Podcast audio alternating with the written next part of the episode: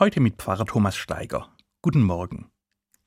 Ich bin 1964 geboren und gehöre damit zu jener Generation, die Boomer genannt wird, wegen des Babybooms in Deutschland, den es einige Jahre nach Ende des Kriegs gab, als es den Menschen wirtschaftlich wieder besser ging.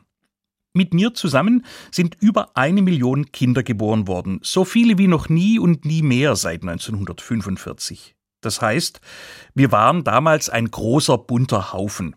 Und seither kommt an meiner Generation niemand vorbei. In meiner ersten Klasse der Grundschule waren wir 40, heute undenkbar. Und 20 Jahre später im Tübinger Konvikt, wo die Priesterkandidaten wohnen, ebenso viele.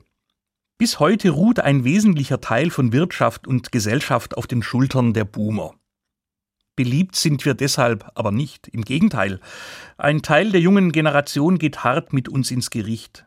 Und in gewisser Weise verstehe ich auch warum.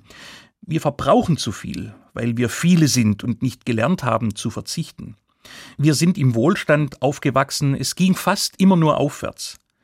Schon vor 40 Jahren hat man gesehen, dass die Ressourcen an Erdöl begrenzt sind, aber den Wechsel zu einer Fortbewegung ohne Benzin haben wir nie konsequent verfolgt. Die Jungen sagen, ein bisschen zu fortschrittsgläubig, zu optimistisch, zu unverbesserlich, diese Generation der Boomer.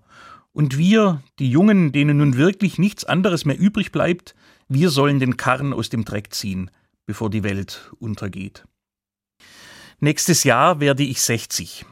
Ich sehe schon lange, dass es einen grundlegenden Wandel in vielen Bereichen braucht, dass wir von allem weniger verbrauchen müssen in den reichen Industrieländern, um die begrenzten Ressourcen zu schonen, auch um mehr teilen zu können mit den Ärmeren.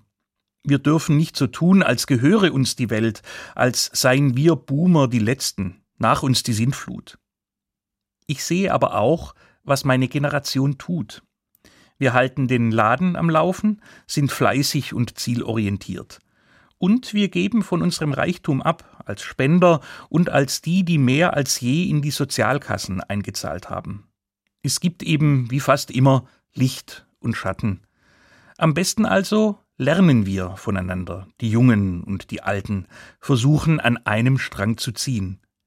In einem Boot sitzen wir sowieso. Thomas Steiger aus Tübingen von der Katholischen Kirche.